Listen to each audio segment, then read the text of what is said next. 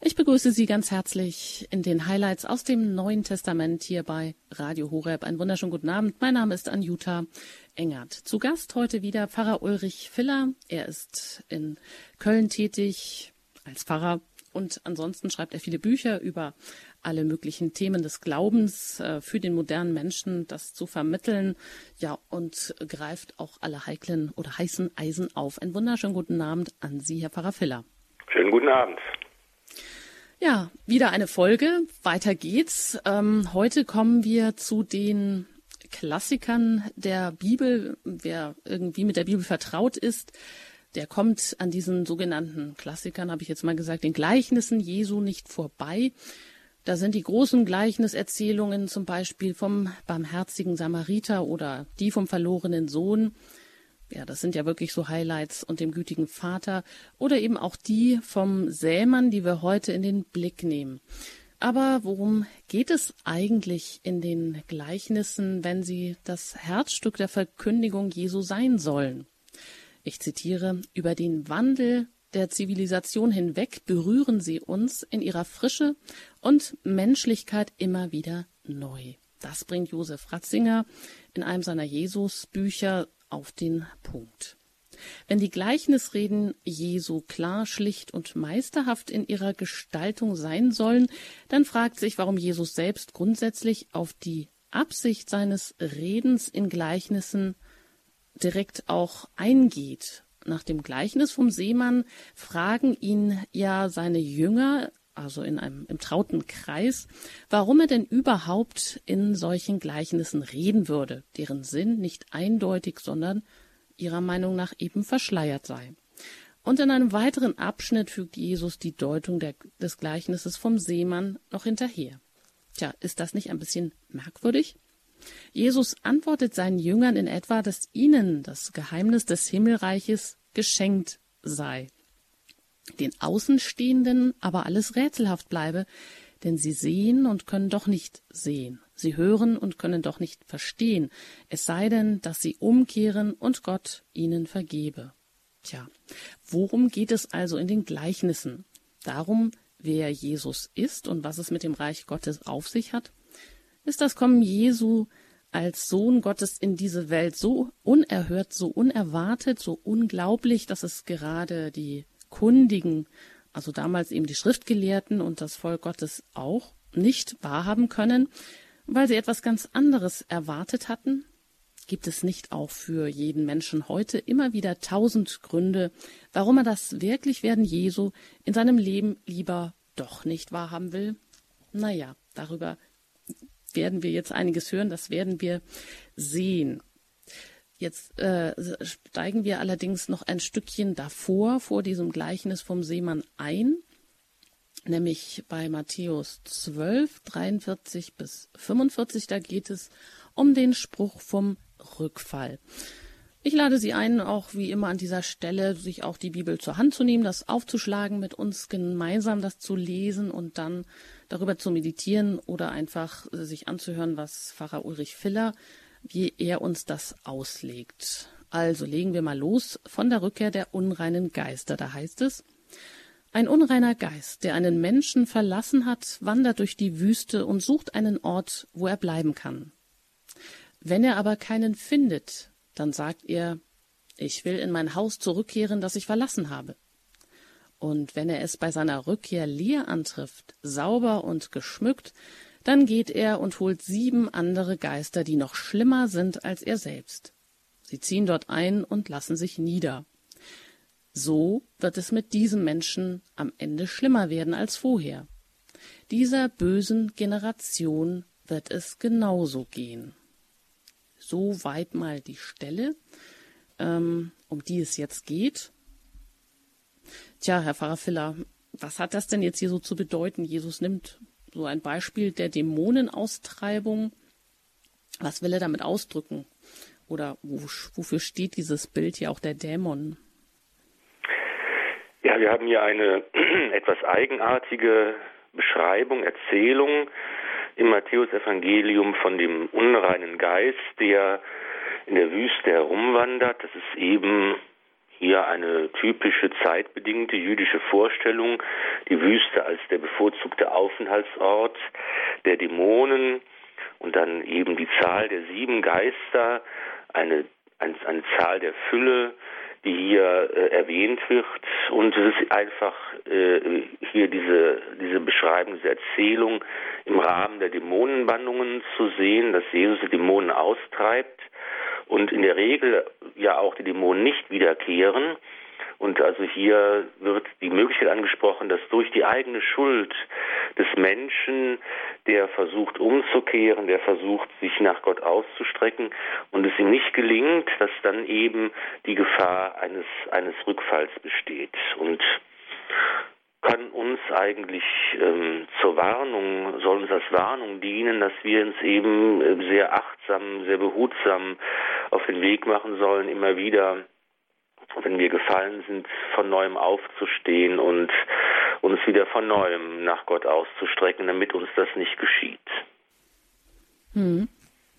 Und wenn Jesus hier auch direkt das Volk dann anspricht oder diese böse Generation, also heißt das, dass der Dämon steht für alles Mögliche, für alles, was äh, den Menschen halt wieder auf den Weg der Sünde bringen kann, vielleicht? Mm, oder auch äh, den Geist des Götzendienstes, dem ja das jüdische Volk, jüdische Volk vielleicht in seiner Knechtschaft äh, ja äh, immer wieder verfallen ist. Äh, geht es auch um so konkrete mm, Bilder oder auch um diese Gefangenschaft, die Israel dann auch wieder teilweise äh, vom Götzendienst befreit hat? Spielt das hier auch, schwingt das auch mit, so zwischen den Zeilen? Das schwingt sicher auch mit. Es ist einfach ähm, hier eine, eine Vermischung. Es sind bestimmte zeitbedingte Vorstellungen und Elemente, wie die Rede von den Dämonen.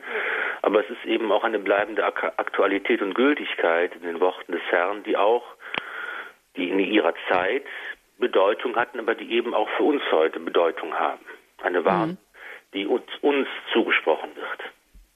Und das Haus, also nochmal um das Bild aufzugreifen von diesem Haus, das leer, gekehrt und geschmückt ist. Und wenn der unreine Geist nun in so ein Haus zurückkommt, mh, mm, ja, dann kann er da trotzdem mehr Unheil anrichten.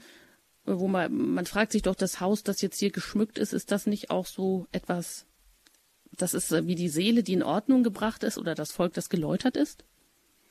Genau, oder unser Herz, das ähm, wie ein Haus ist, das wir vorbereiten, dass wir ähm, ähm, ja, aufräumen, dass, dass wir pflegen, damit ein Gast einziehen kann. Und äh, wenn dieser Gast nicht Gott ist, dann wird es, äh, dann wird es schlimm für uns. Hm, und es wird dann nicht nur schlimm, sondern da heißt es, es wird dann mit diesem Menschen am Ende sogar noch schlimmer werden als vorher. Also heißt das, ein Mensch, der sich einmal zu Jesus bekennt, aber dann wieder abfällt, äh, für den sieht es noch schlimmer aus, wobei das ja auch irgendwo die Normalität ist, dass wir jetzt im Leben immer wieder abfallen oder immer wieder abkommen oder immer wieder abgelenkt sind oder ja. Natürlich auch die Fallhöhe, die vielleicht hier eine Rolle spielt, dass eben derjenige, der die Wahrheit erkannt hat, der ein Freund des Herrn geworden ist, derjenige, der Ja gesagt hat zum Glauben, kann natürlich auf eine viel schlimmere Weise sündigen als jemand, der Christus noch gar nicht gefunden hat und das Evangelium nichts weiß. Also sind wir besonders angesprochen, besonders aufmerksam und achtsam zu sein, weil gerade die, die eben in der Nähe des Herrn sich bewegen, die im Glauben zu Hause sind, sind auch nicht gefeit äh, vor dem Rückfall und vor dem Abfall von Gott. Hm. Also Bilder, die uns hier begegnen, die etwas zu sagen haben, aber die man doch erstmal irgendwie ein bisschen entschlüsseln muss. Der unreine Geist, der gerne in der Wüste herumwandert. Und ähm, ja, weitere Bilder, die hier auftauchen, da ist es, glaube ich, schon wichtig, dass man das ähm, ja, das heutige Verständnis übersetzt, dass man das dann auch verstehen kann und seine, ähm, seine Rückschlüsse daraus ziehen kann. Also es geht ihm um die Warnung auch an den Menschen, der immer wieder in der Gefahr ist, einfach sich in Schuld zu verstricken und Gott aus dem Blick vielleicht zu verlieren. Ja, machen wir hier eine kleine Musik, bevor es dann weitergeht mit der Stelle, die dann im Anschluss darauf folgt.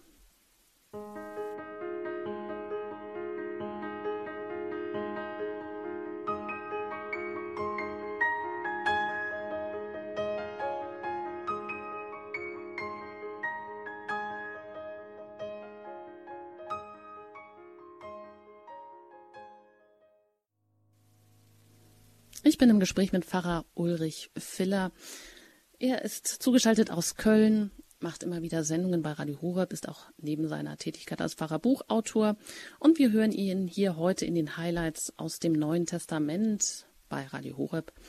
Wir widmen uns der nächsten Stelle im Matthäus Evangelium Kapitel 12, Vers 46 bis 50. Da geht es um die wahren Verwandten Jesu. Ich lese das einmal vor.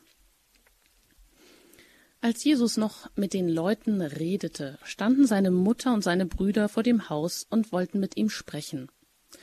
Da sagte jemand zu ihm, Deine Mutter und deine Brüder stehen draußen und wollen mit dir sprechen.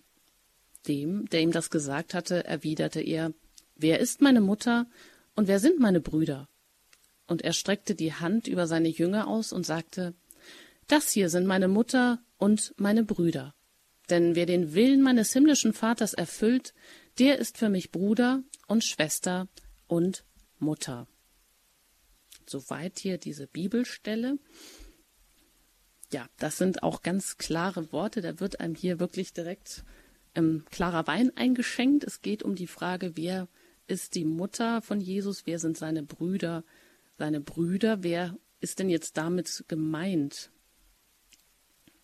Wenn man ja, davon wird hier von den, von den Verwandten den leiblichen Verwandten Jesu gesprochen. Im Sprachgebrauch der Bibel sind die Brüder und Schwestern Jesu seine Cousins und Cousinen. Es sind also nicht hier die leiblichen, die leiblichen Brüder und Schwestern gemeint, sondern eben Verwandte, Vätern und Cousinen. Wir haben dieses Sprach, dieses Sprachgebrauch an verschiedenen Stellen der Heiligen Schrift, auch im Alten Testament bereits. Und hier ähm, macht dieses also deutlich, worauf es ankommt im Reich Gottes, in der neuen Familie des Herrn. Wer ist meine Mutter? Wer sind meine Brüder?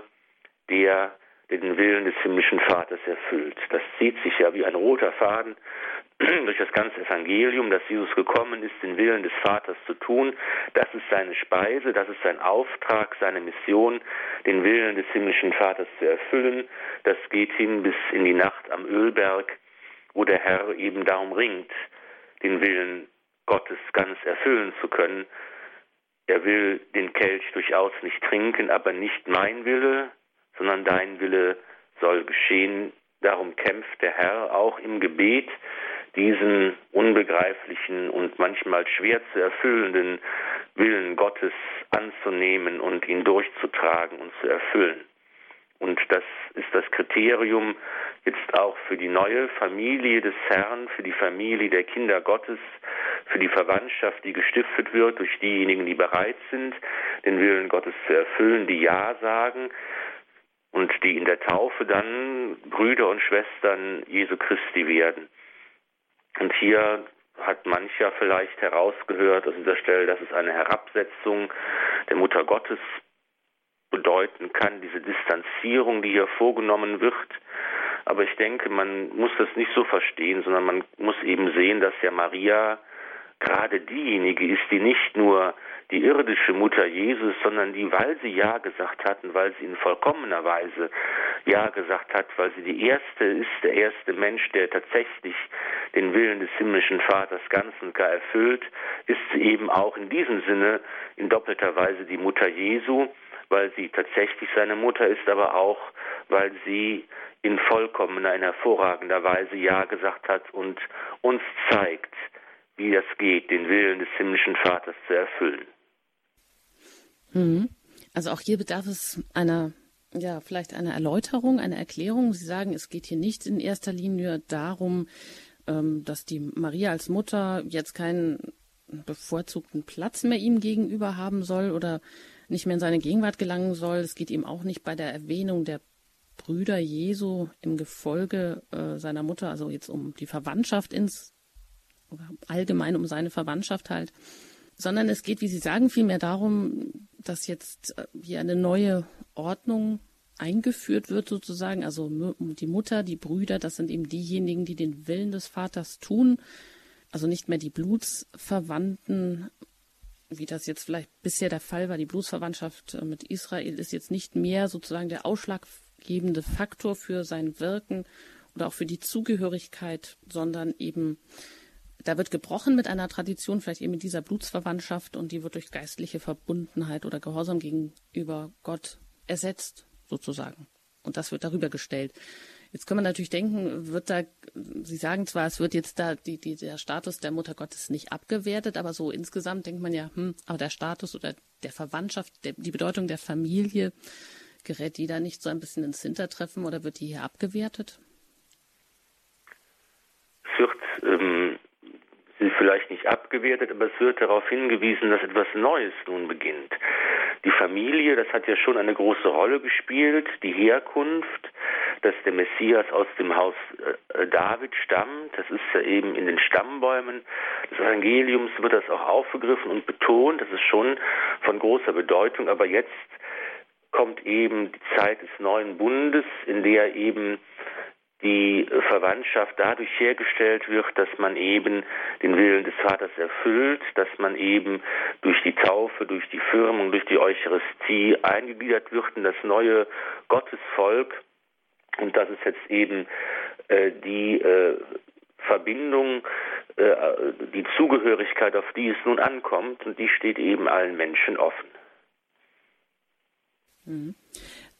Ist das jetzt auch im Hinblick auf die nächste Stelle, die kommt, eine Überleitung oder eine Hinführung dazu, ja, was Gott auch will, was das Reich Gottes bedeutet, oder dass jetzt eben ja vielleicht auch eher zunehmend ja abgelehnt wird und er jetzt zum eigentlichen Kern dann auch seiner Aussage kommt? Genau, so eine gewisse Scharnierfunktion in diesem Text äh, festzustellen, dass eben nun eingeleitet wird, ja, man könnte vielleicht sagen, das Programm des Reiches Gottes, das in Gleichnissen äh, beschrieben wird, die äh, Botschaft vom Reich Gottes, die nun äh, Gestalt annimmt und in verschiedenen Gleichnissen äh, den Menschen vorgestellt wird, was es dann konkret bedeutet, auf den Willen des Vaters zu hören, ihn zu erfüllen, ihn im eigenen Leben umzusetzen und auf diese Weise Teil zu, ein Teil zu werden des Reiches Gottes und seiner Ausbreitung mitzuwirken. Ja, dann kommen wir gleich darauf zu sprechen. Wenn es dann weitergeht mit dem Gleichnis vom Seemann, da steigen wir jetzt sozusagen dann mitten ins Programm Gottes ein. Vorher noch eine Musik und dann geht's hier gleich weiter bei Radio Horeb.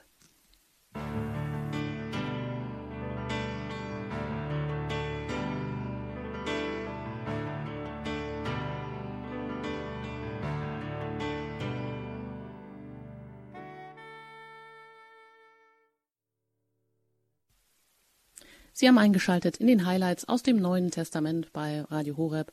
Ich bin im Gespräch mit Pfarrer Ulrich Filler. Er erläutert uns die Bibelstellen, die er ausgesucht hat. Es geht weiter jetzt mit dem Gleichnis vom Seemann. Ich lese das jetzt vor und dann äh, werden wir erfahren, was es damit auf sich hat.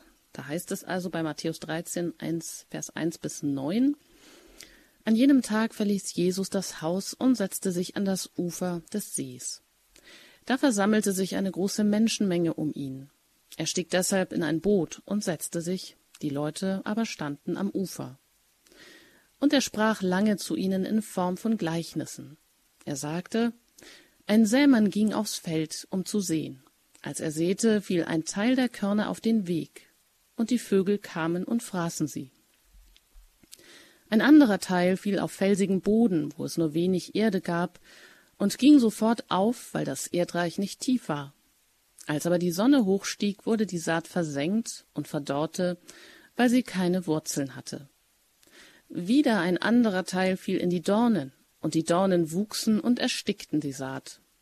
Ein anderer Teil schließlich fiel auf guten Boden und brachte Frucht, teils hundertfach, teils sechzigfach, teils dreißigfach. Wer Ohren hat, der höre.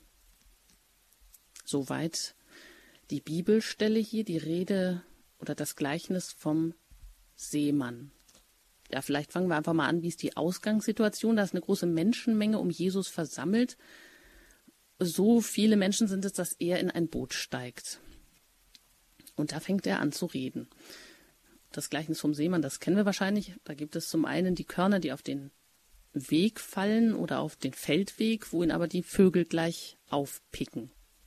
Also es gibt hier bestimmte verschiedene Bilder, die was verdeutlichen sollen.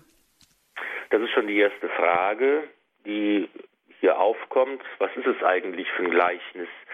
Geht es um den Seemann, der ähm, die Saat, die Körner äh, aussät auf dem Feld, der großzügig äh, die Körner hinauswirft? Oder geht es also um die Tätigkeit dieses Sämanns? Wer ist denn dieser Seemann? Ist es Jesus selbst? Sind es die Menschen in seiner Nachfolge, die das Evangelium verkünden? Oder ist nicht doch, geht es hier um die verschiedenen Formen des Bodens, die beschrieben werden, auf die die Körner, das Saatgut fällt und die verschiedene Bedingungen aufweisen, um Frucht zu tragen. Also es ist ein dynamisches Bild, es ist das Bild von Saat, von Wachstum und Ernte, von, vom Fruchtbringen und Fruchttragen. Ein Bild, das den Menschen damals ganz äh, geläufig gewesen ist, dass sie aus ihrem Alltag heraus gekannt haben.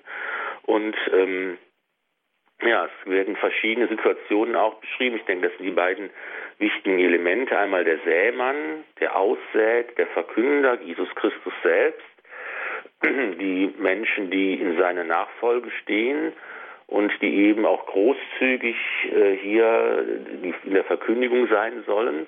Und es gibt eben auch die verschiedenen Situationen, wo das Wort auf Menschen trifft, die es annehmen, die es nicht annehmen, die es nur teilweise annehmen. Das sind so die verschiedenen Deutungsebenen dieses Gleichnisses. Mhm. Also Sie fragen oder sagen erstmal, da ist der Sämann oder man fragt sich erstmal, worum geht es jetzt eigentlich? Der Sämann ist das Jesus selbst und die Saat eben sein Wort, das Wort Gottes. Und dann ist die Rede von diesen vier verschiedenen Böden. Das, ähm, ja, das ist irgendwie schon eindrücklich. Ich denke, wenn man das gehört hat, ähm, da erinnert man sich einfach daran oder ja, von diesem Feldweg. Nur ist die Frage, wer jetzt was darstellt. Also der Feldweg, der festgetretene Weg, wenn ein Mensch das hört, ist er vielleicht gleich begeistert, aber dann kommt, kommen die Vögel und die reißen die Saat vielleicht wieder aus dem Herzen des Menschen. Was ist denn damit gemeint? Also da gibt es keine Wurzeln oder das ist ein Mensch, der hat noch nicht so diese Nachhaltigkeit? Ja, das ist eben die Situation ist unterschiedlich. Das, äh, das Herz des Menschen ist ganz in verschiedenen Zuständen. Entweder äh, kann das Wort Gottes nicht in die Tiefe des Menschen eindringen. Ähm, es kann sich nicht nachhaltig ähm, entwickeln. Es kann, wird, kann keine Frucht tragen. Ähm, es ist eben auch äußere Bedingungen, die äh, es dem Menschen schwierig machen, am Wort Gottes festzuhalten. Situationen der Verfolgung, Situationen, in denen es äh, schwierig ist, am Glauben festzuhalten. Und ähm, auch interessant, dass eben durchaus unterschiedlich die Frucht äh, gebracht wird. Hundertfach, sechzigfach, dreißigfach, dass also unter verschiedenen Umständen auch die Menschen unterschiedlich, ja, qualitativ unterschiedlich vielleicht das Wort Gottes lebendig werden lassen können in ihrem Leben. Hm. Oder dass die einen vielleicht auch ja viele oder eine große Begabung mitbekommen haben und viel daraus machen können und andere vielleicht jetzt ja nicht mit so viel Gesundheit etc. gesegnet sind und ähm, entsprechend ähm, auf kleinerer Flamme kochen müssen, wenn ich das mal so sagen darf. Genau, die Begabungen und Fähigkeiten und ja, die Charismen, könnte man vielleicht biblisch sagen, sind unterschiedlich verteilt und jeder ist auf es äh, eingeladen, seinen Weg zu gehen, seine Frucht zu bringen. Und das ist eben unterschiedlich und sollte auch kein Grund dafür sein, dass man jetzt neidisch und misstrauisch auf andere schaut, die andere Gaben, Charismen und Fähigkeiten bekommen haben das ist eine Quelle, die uns dann unglücklich macht, sondern wir sollen eben schauen auf unsere eigene Berufung, auf unseren eigenen Weg, auf unsere, auf unsere Sache, die uns aufgetragen ist. Wie kann ich Ja sagen zum Willen Gottes in meinem Leben? Wie kann ich versuchen, Frucht zu tragen? Wie kann ich eben die Liebe leben, die Liebe zu Gott und zum Nächsten? Wie kann ich die Werke der Barmherzigkeit tun? Was ist mir gegeben und geschenkt? Und da kommt es eben darauf an, dass ich da versuche, äh, auf meinem Weg zu bleiben und ihn zu gehen. Mhm. Aber vielleicht kommen wir doch nochmal auf dieses Bild mit diesen vier verschiedenen Böden zurück. Denn wenn es eine Bedeutung haben soll, ich denke, Jesus sagt das ja nicht einfach so, sondern es muss ja irgendwie einen Unterschied ausmachen, dass er einmal eben diesen Feldweg nennt, ähm, diesen festgetretenen Weg vielleicht. Vielleicht heißt es ja auch, dass man so in festgelegten Bahnen oder in sein Leben verläuft oder dass man ja in gewisser Weise unflexibel ist oder das Neue der Botschaft Jesu vielleicht auch nicht so annehmen oder aufnehmen kann, aber interessant ist ja, das führt immer zu demselben Ergebnis, ob jetzt Feldweg als festgetretener Weg, wo dann die Vögel kommen und die gute Saat wegpicken oder der Felsweg, wo halt dann die Sonne kommt und alles verbrennt. Also in dem und einen unter dem anderen Fall oder mit den Dornen, die, wo die Erde mit Dornen überwuchert ist. Und ähm, ja, immer geht es doch darum, dass die Menschen hören vielleicht das Wort Gottes oberflächlich, aber ähm, vielleicht sind sie noch keine echten Christen oder die Sorge, die Sorgen überwuchern alles, ähm, so dass also die, die Saat keine gute Frucht bringen kann. Aber es sind drei unterschiedliche Weisen, die dargestellt werden, die aber immer zum Gleichen führen halt. Also einmal der Felsweg, der Feldweg, die mit Dorn überwucherte Erde. Und die Vögel kommen, ja ganz genau. Das sind eben jeweils unterschiedliche Einflüsse von außen. Jesus macht deutlich, dass eben hier das Wort Gottes in seiner Verkündigung auch gefährdet ist, dass eben der Mensch, der zum Glauben finden will, mit Schwierigkeiten, mit Problemen kämpfen muss, mit äh, ähm, Versuchungen, die von außen herangetragen werden. Wir werden ja gleich hören, wie Jesus selbst das Gleichnis erklärt seinen Jüngern, wie er deutlich macht, ähm, was gemeint ist, welche Form von Einflüssen hier eine Rolle spielen können, die eben den Menschen daran hindern, tatsächlich zum Glauben zu finden und den Glauben reifen zu lassen und, und, und Frucht tragen zu lassen.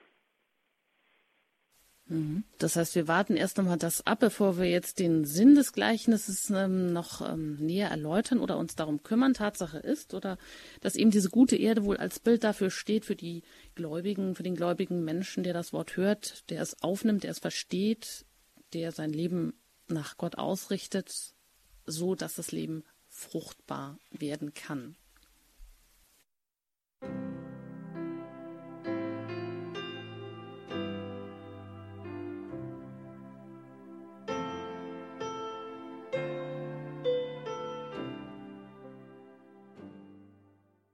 Sie haben eingeschaltet bei Radio Horeb in den Highlights aus dem Neuen Testament.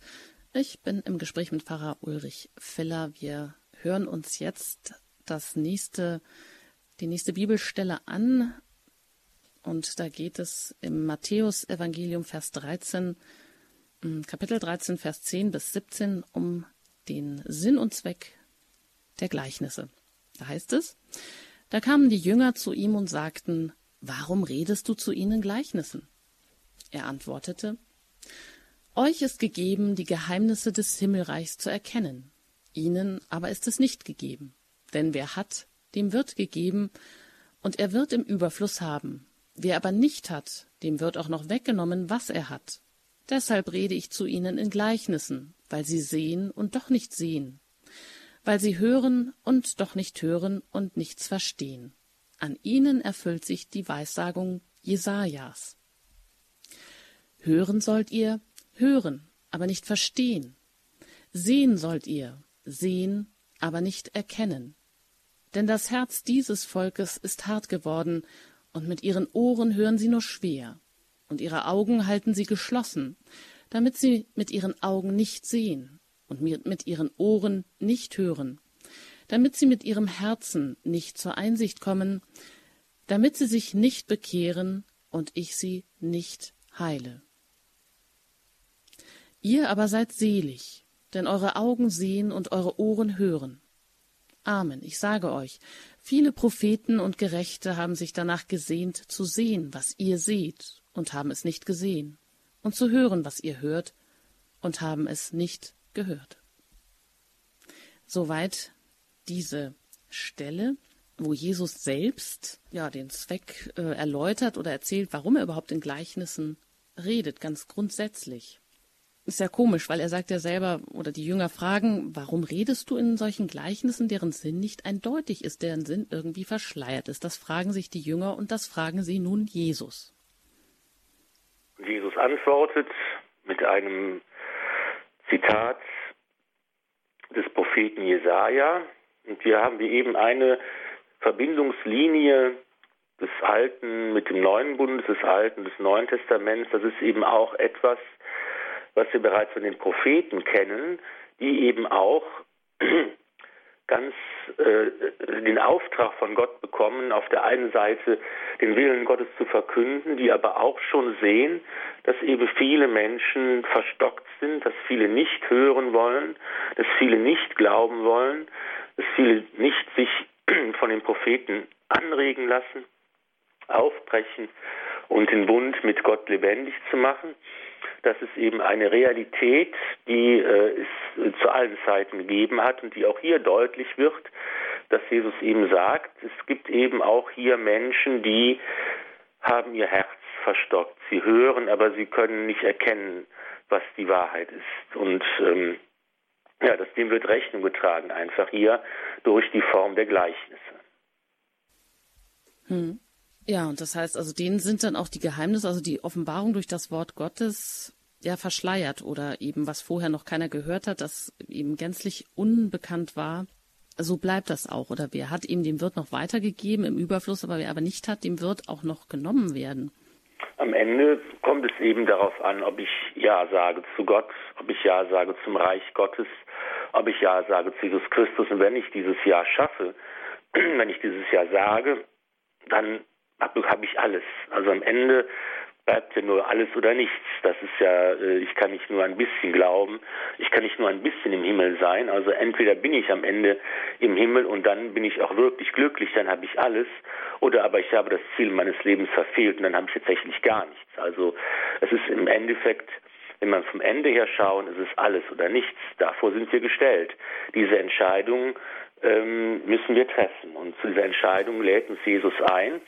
Aber er tut es eben in einer Art und Weise, die den Menschen nicht überrollt, die nicht uns überwältigt, sodass wir einfach gar nicht mehr anders könnten, als Ja zu sagen, sondern Jesus lädt uns ein und er möchte, dass wir unser Ja in Freiheit sprechen. Gott nimmt den Menschen und seine Freiheit ganz ernst und er lädt uns ein und das schließt aber auch die Möglichkeit eben mit ein, dass manche eben ihre Freiheit missbrauchen und Nein sagen und nicht eben das Wort Gottes hören und aufnehmen wollen. Ja, wer hat sich da angesprochen gefühlt oder wer fühlt sich vielleicht auch heute angesprochen, wenn man das so liest? Also Jesus, die sich an die wendet, die ihn ablehnen und äh, denen dann auch das echte Verständnis verwehrt sein wird und die auch dann keinen Zugang zu den Gleichnissen bekommen, im Gegensatz zu denen, die glauben, also wirkliche Anhänger sind und sich auch nach diesem Wort richten, sich bereit, bereit sind, alles zu geben, eben seine Jünger oder das auserwählte Volk. Aber hat man da, oder wenn man das liest, denkt man da so gleich an die Pharisäer und denkt, ah ja, das, äh, das waren ja die, die wissenden Anhänger, die Priester, die sich als Priester ausgegeben haben, die eigentlich äh, so getan haben, als würden sie auf das Wort Gottes hören, als würden sie es kennen, aber es dann doch nicht befolgen.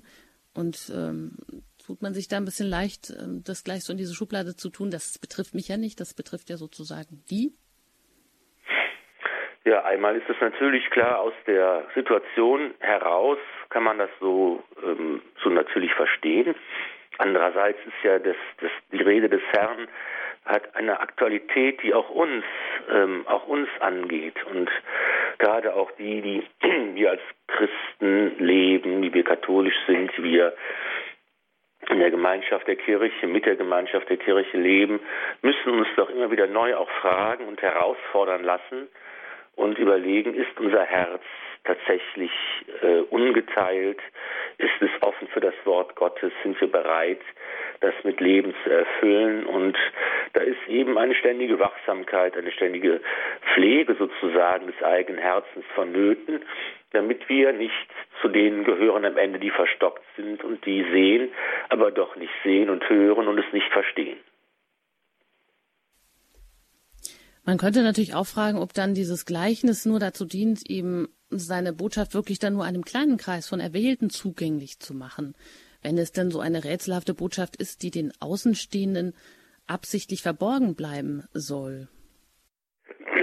Ein gewisses Paradox, ein gewisser Widerspruch auch hier äh, zu sehen, weil auf der einen Seite eben die Apostel aufgefordert werden, am Ende äh, auch hinauszugehen in alle Welt und alle Menschen zu Jüngern zu machen, alle zu taufen und äh, die Botschaft vom Reich Gottes äh, zu verbreiten. Es ist natürlich auch hier äh, äh, zu sehen, dass den Aposteln angekündigt wird, dass sich eben jetzt das ein Höhepunkt in der Heilsgeschichte vollzieht. Viele Propheten und Gerechte haben sich danach gesehnt, das zu sehen, was ihr seht. Also jetzt macht Jesus deutlich, hier ist tatsächlich ein Wendepunkt der Weltgeschichte eingetreten, weil der Messias gekommen ist, weil das Werk der Erlösung jetzt einem Höhepunkt zustrebt und ähm, es natürlich diese Gleichnisrede auch in diese Zwischenzeit, äh, da gehören sie hin, dass eben Jesus auf der einen Seite sich offenbart natürlich, dass er zeigt, ich bin der Sohn Gottes, dass er die Wunder und Machttaten tut. Auf der anderen Seite aber auch immer wieder seinen Jüngern verbietet, den Menschen zu sagen, dass er der Messias ist, weil er den Konflikt mit den Juden jetzt noch nicht eskalieren lassen will. Das soll eben erst dann geschehen, wenn es dem Willen des Vaters entspricht. Und in dieser Zeit, zu dieser, dieser Predigt des Herrn, in dieser Zeit äh, gehören eben auch die Gleichnisse. Ja, dann hören wir auch noch weiter. Nach der Musik geht es dann mit der Stelle weiter. Die Deutung des Gleichnisses vom Seemann fügt sich hier perfekt ein. Äh, das übernimmt Jesus hier auch noch. Dann wollen wir sehen, ob wir das verstehen oder was wir vielleicht da noch brauchen, um es besser verstehen zu können.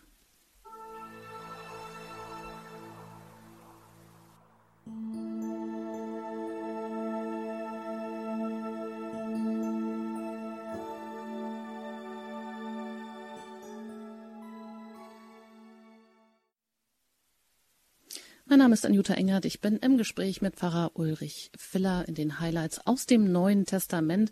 Reden wir heute über das Gleichnis vom Seemann und wir hören uns jetzt hier den letzten Abschnitt an bei Matthäus im 13. Kapitel, Vers 18 bis 23. Da steht folgendes. Hört also, was das Gleichnis vom Seemann bedeutet. Immer wenn ein Mensch das Wort vom Reich hört und es nicht versteht, kommt der Böse und nimmt alles weg, was diesem Menschen ins Herz gesät wurde. Hier ist der Samen auf den Weg gefallen. Auf felsigen Boden ist der Samen bei dem gefallen, der das Wort hört und sofort freudig aufnimmt, aber keine Wurzeln hat, sondern unbeständig ist. Sobald er um des Wortes willen bedrängt oder verfolgt wird, kommt er zu Fall. In die Dornen ist der Samen bei dem gefallen, der das Wort zwar hört, aber dann ersticken es die Sorgen dieser Welt und der trügerische Reichtum, und es bringt keine Frucht. Auf guten Boden ist der Seemann bei dem gesät, der das Wort hört und es auch versteht. Er bringt dann Frucht, hundertfach oder sechzigfach oder dreißigfach. Soweit also die Stelle, wo Jesus hier diese Deutung des Gleichnisses vom Seemann selber noch hinterher schiebt, es genau erklärt, was es denn nun damit auf sich, auf sich hat mit den verschiedenen Böden, welchen Menschentypen das sozusagen entspricht oder ja, wie sie eben unterschiedlich darauf reagieren.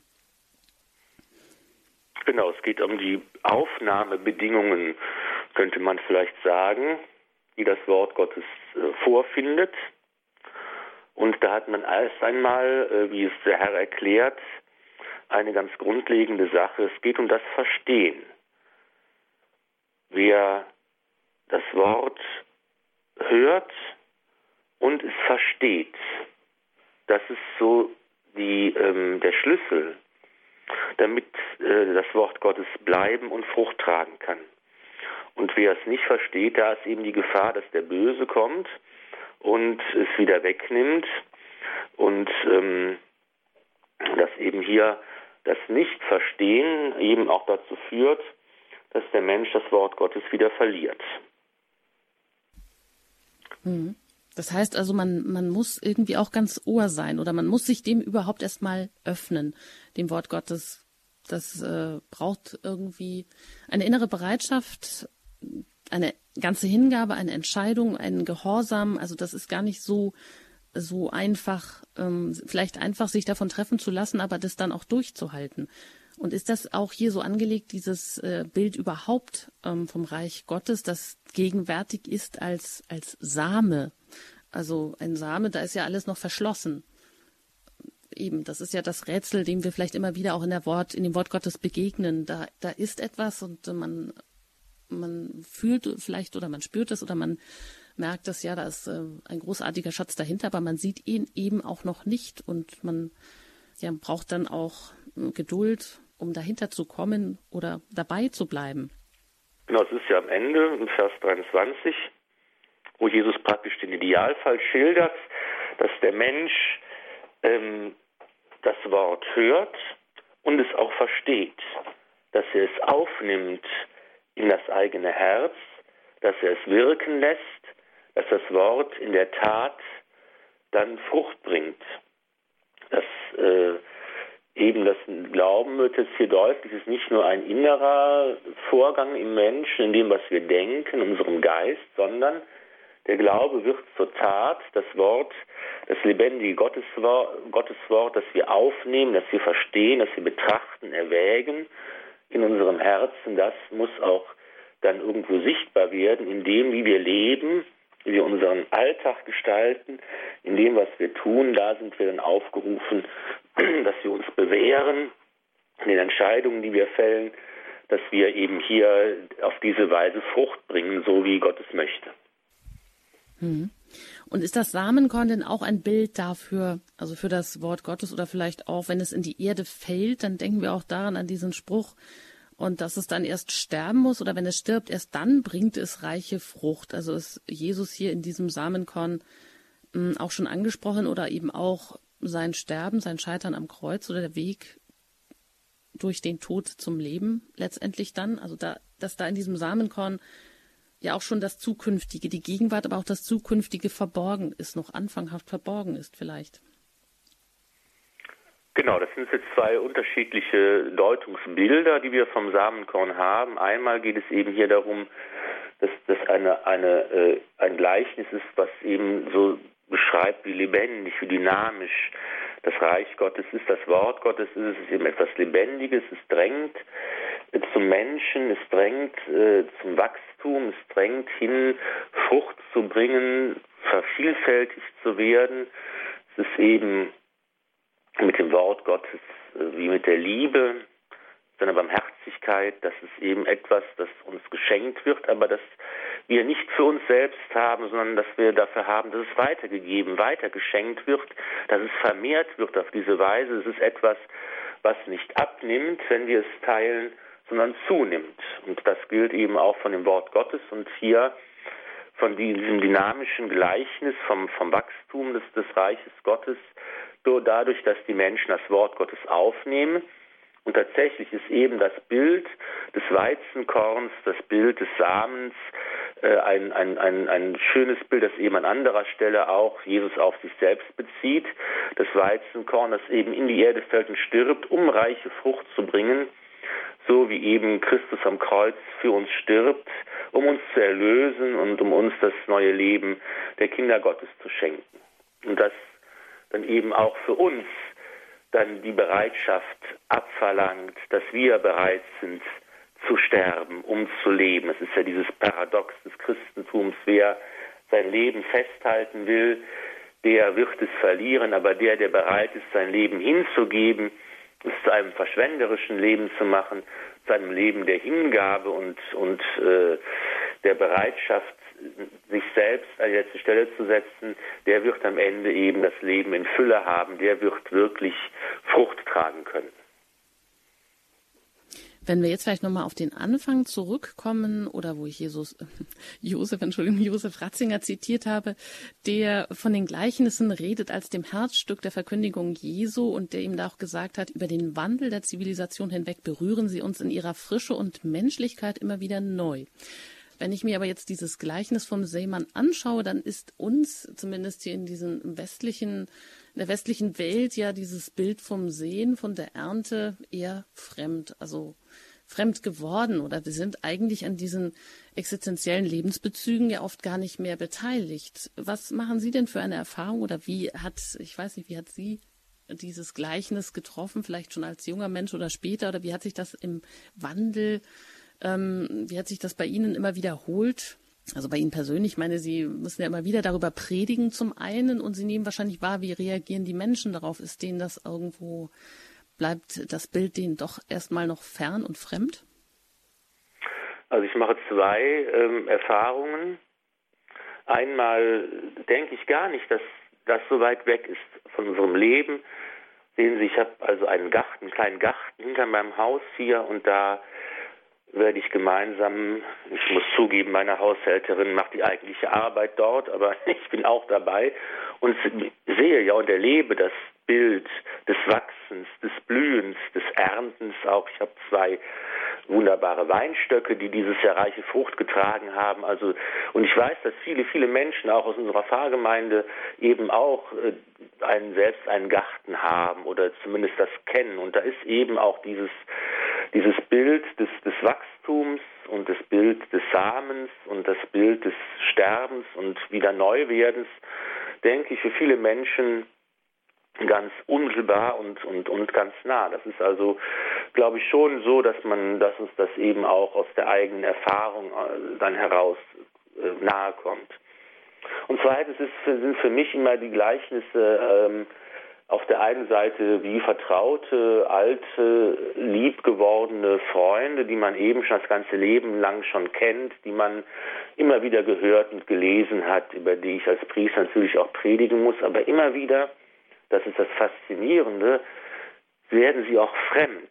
Und es gibt irgendwie einen Satz und eine Stelle, die ich überhaupt gar nicht verstehe und wo ich frage, was ist denn das eigentlich, was meint denn Jesus damit? Das macht doch eigentlich überhaupt keinen Sinn. Es ist, stellt mich in Frage und ähm, ermuntert mich eben darüber von neuem nachzudenken, sodass ich die Erfahrung mache, das lebendige Wort Gottes ist immer auf der einen Seite vertraut, auf der anderen Seite wieder ganz neu und ähm, ja, bringt mich dazu, weiter zu denken, weiter zu fragen und äh, diesen Gott immer wieder von neuem auf anderen Wegen zu suchen. Also es ist nie mit einem Mal getan, sondern es eröffnen sich dann immer wieder neue Perspektiven und auch den anderen Aspekt, den Sie ansprechen, dass die Menschen doch, dass dieses existenzielle Grundbedürfnis vielleicht auch ähm, einen Garten zu haben, zu sehen, wie ein, ähm, ja, selber etwas zu sehen und zu sehen, wie es Frucht bringt, dass das doch etwas, äh, ja, ein Grundbedürfnis des Menschen ist, was auch ähm, glücklich macht und ähm, diese Pflege und das Dabeisein und das, äh, die Sorge um das, was da heranwächst, ja, dass das vielleicht ganz was, was urmenschliches und was Wichtiges ist. Ja, dann belassen wir es heute in dieser Sendung damit. Weiter geht es dann in der nächsten Sendung mit den Sprüchen vom rechten Hören. Da gibt es dann einen Schwenk ins Markus-Evangelium. Also jetzt äh, hier weiter wollten sie nicht ähm, bleiben. Hier geht es ja jetzt weiter mit dem Gleichnis vom Unkraut unter dem Weizen und so weiter, aber das war ihnen nicht so wichtig. Das andere war ihnen dann wichtiger, es hier ranzuhängen, Herr Pfarrer Filler. Ja, es, äh, ähm, es geht ja darum, dass wir versuchen jetzt die Heilige Schrift im Neuen Testament in einer Gesamtschau zu betrachten. Das heißt, äh, dass wir nicht ein Evangelium nach dem anderen behandeln, weil sich ja auch da vieles wiederholt, äh, in den synoptischen Evangelien beispielsweise, sondern dass wir eine Synopse versuchen, eine Zusammenschau, dass wir einfach die verschiedenen Stellen in den verschiedenen Evangelien so angeordnet haben, dass wir möglichst äh, auf alles einen Blick werfen können. Und das ist eben in diesem Plan so vorgesehen. Ja, dann darf ich mich an dieser Stelle bei Ihnen ganz herzlich bedanken, dass Sie hier zu Gast waren in den Highlights aus dem Neuen Testament und dass wir auch weiter diese Sendereihe, dass Sie die weiter begleiten. Ähm, Sie sprechen uns gleich noch oder schenken, geben uns noch den Segen, sprechen noch ein Gebet. Vorab darf ich mich verabschieden und auch darauf hinweisen, dass Sie diese ganze Sendereihe, die vergangenen ähm, ja die vergangenen Teile alle nachhören können bei uns ähm, auf der Homepage im Podcast-Angebot. Da müssen Sie ein bisschen ähm, runtergehen und gucken und vielleicht treffen Sie da auch noch auf die Highlights aus dem Alten Testament und die sind mittlerweile ja auch in Buchform im FE Medienverlag erschienen. Auch das können Sie bekommen. Bei Radio Horeb geht es jetzt weiter mit dem Nachtgebet der Kirche. Da können Sie auch noch dranbleiben. Ich darf mich an dieser Stelle von Ihnen verabschieden und wünsche Ihnen noch einen gesegneten Abend. Ihre Anjuta Engert. Bitten wir um das Kommen des Heiligen Geistes, der das Wort Gottes in unser Herz bringt, der dafür sorgt, dass wir Frucht bringen können, der uns lebendig macht. Atme in mir, du Heiliger Geist, dass ich Heiliges denke. Treibe mich, du Heiliger Geist, dass ich Heiliges tue. Locke mich, du Heiliger Geist, dass ich Heiliges liebe. Stärke mich, du Heiliger Geist, dass ich Heiliges hüte. Hüte mich, du Heiliger Geist, dass ich das Heilige nimmer verliere. So segne euch der allmächtige und gütige Gott, der Vater und der Sohn und der Heilige Geist. Amen. Gelobt sei Jesus Christus in Ewigkeit. Amen.